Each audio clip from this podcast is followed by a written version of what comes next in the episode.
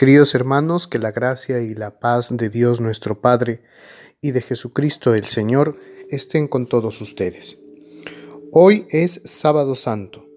Recordamos el día en que el cuerpo del Señor quedó en el sepulcro y como decimos en el credo, Él descendió a los infiernos para luego resucitar de entre los muertos.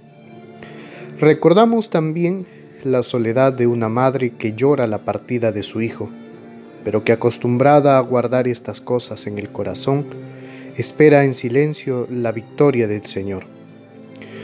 Cristo ha muerto, y así lo creemos. Profesamos que la muerte de Jesús fue real, no fue una apariencia. Contemplamos su cuerpo en el sepulcro y aguardamos con toda la iglesia el momento en que el grano de trigo caído en tierra y muerto, surja victorioso, glorificado y dé mucho fruto. La muerte puede ser considerada una desgracia, más aún en las condiciones que rodearon el sacrificio de Cristo. Y con la muerte puede ser considerada también una desgracia la enfermedad, la pobreza, la miseria, el hambre, la opresión, etc.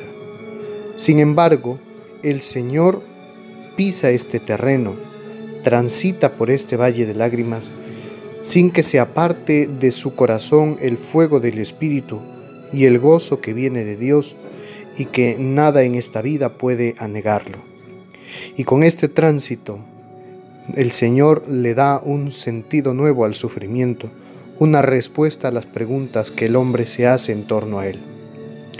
El dolor y la muerte pueden ser, al igual que las tentaciones, ocasiones precisas para aferrarnos a Dios o para alejarnos de Él.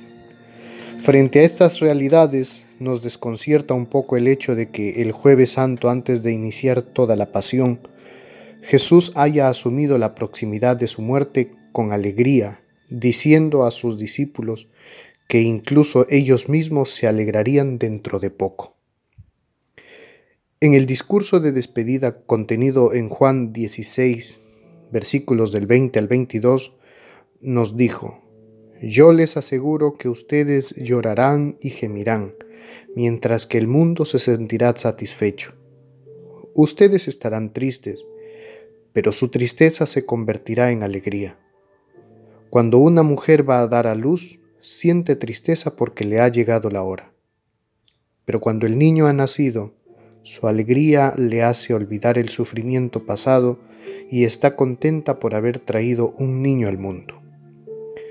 Pues lo mismo ustedes, de momento están tristes, pero volveré a verlos y de nuevo se alegrarán con una alegría que nadie les podrá arrebatar. Esta alegría, hermanos, de la que habla el Señor, no proviene de este mundo no proviene de títulos, riquezas o posesiones, porque todo es pasajero y un día pueden dejar de ser.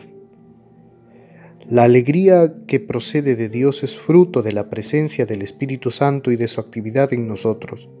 Es la alegría que va acompañada del amor, la entrega, la esperanza y la fe. Porque como ha dicho varias veces Jesús, más alegría hay en dar que en recibir, y Él entrega su vida con amor, por ende con alegría. Esta última no siempre irá acompañada de sonrisas, pero sí de una confianza plena de saber que incluso en la hora más difícil podemos dejar nuestro espíritu en las manos del Padre. Por eso la alegría cristiana nada tiene que ver con la alegría del mundo.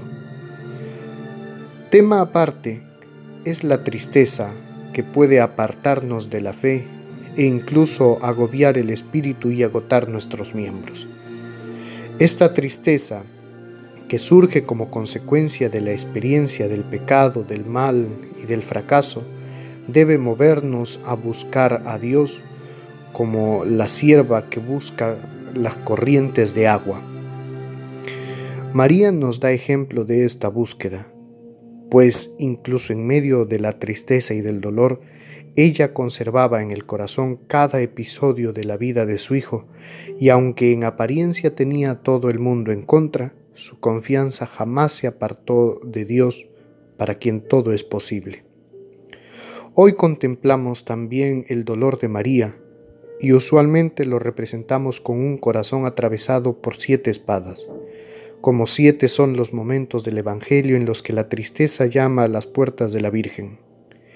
Sin embargo, hemos dicho que la tristeza puede ser ocasión de redención, y así es justo que ocurre en nuestras vidas.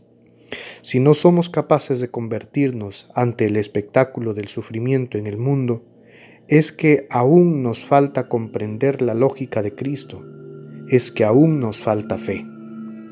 La experiencia del mal y la muerte debe llevarnos a asumir en serio el propósito de una conversión, de un retorno de la vista a Dios. Debemos comprender que muchos en el mundo sufren porque soportan las consecuencias del mal. Y nosotros no podemos ser más agentes de esa realidad que hace sufrir a los que menos tienen y menos pueden. Debemos ser agentes de cambio, semillas de un reino nuevo. Debemos ser conscientes que podemos ayudar a hacer más llevadera la carga de algunos si nos proponemos convertirnos al Señor, volver a Él, y ser partícipes de su gozo y su amor. Por último, decimos que Jesús descendió a los infiernos, no al infierno, a los infiernos, que es la región baja, la región de los muertos, es decir, que asumió nuestra humanidad en todos los aspectos menos en el pecado, y desde tal circunstancia también redime al hombre y su historia.